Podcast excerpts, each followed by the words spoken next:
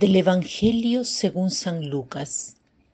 Cuando ya se acercaba el tiempo en que tenía que salir de este mundo, Jesús tomó la firme determinación de emprender el viaje a Jerusalén.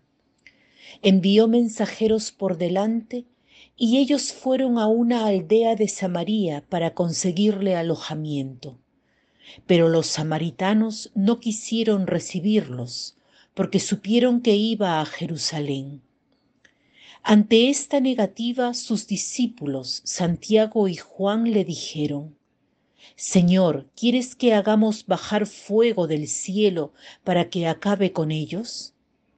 Pero Jesús se volvió hacia ellos y los reprendió. Después se fueron a otra aldea.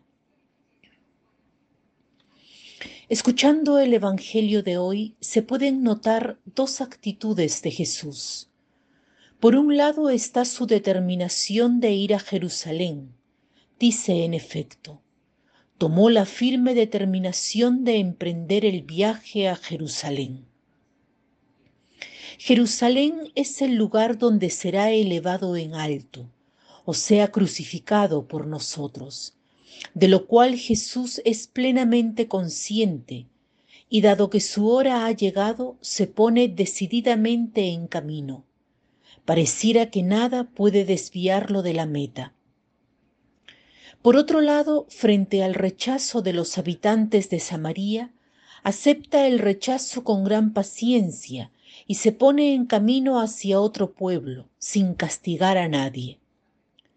Es distinta la reacción de Santiago y Juan, quienes se ofrecen a invocar el fuego del cielo para destruirlos. Jesús está tan firme y determinado en llevar a cumplimiento el plan de amor del Padre, que es paciente esperando nuestros pasos lentos frente a la conversión. Nuestro corazón es tan distinto de su corazón de su mirada frente a la humanidad, como el pastor que deja noventa y nueve ovejas para buscar una, o como el padre que abraza al hijo menor que había derrochado su dinero. ¿Qué hay en el corazón de Jesús, Hijo de Dios, Hijo del hombre? El estribillo del aleluya de hoy nos deja ver algo de este corazón. Dice así, el Hijo del Hombre ha venido a servir y a dar la propia vida en rescate por muchos.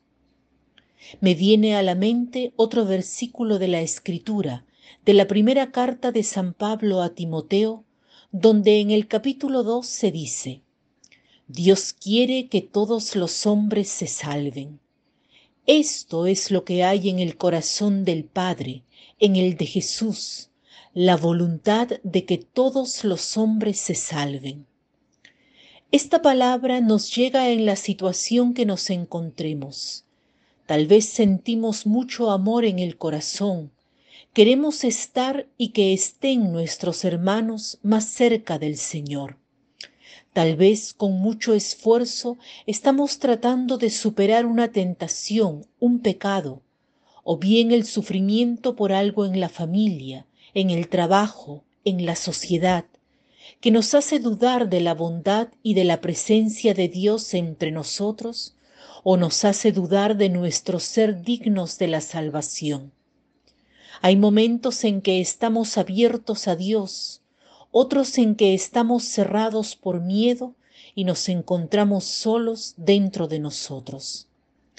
El buen pastor hoy nos dice de nuevo que incluso si nosotros no somos estables en el bien, Él lo está en el amor por nosotros.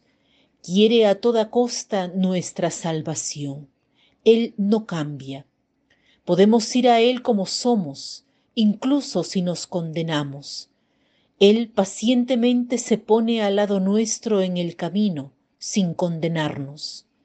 La meta no es la perfección que nos imaginamos, sino el estar siempre con Cristo, no eliminando a nosotros mismos o a los otros, sino dejándonos llevar en los hombros por Cristo, quien camina resuelto hacia la meta. Continuemos nuestro camino, démosle todo, recibamos todo de Él, que se nos da del todo.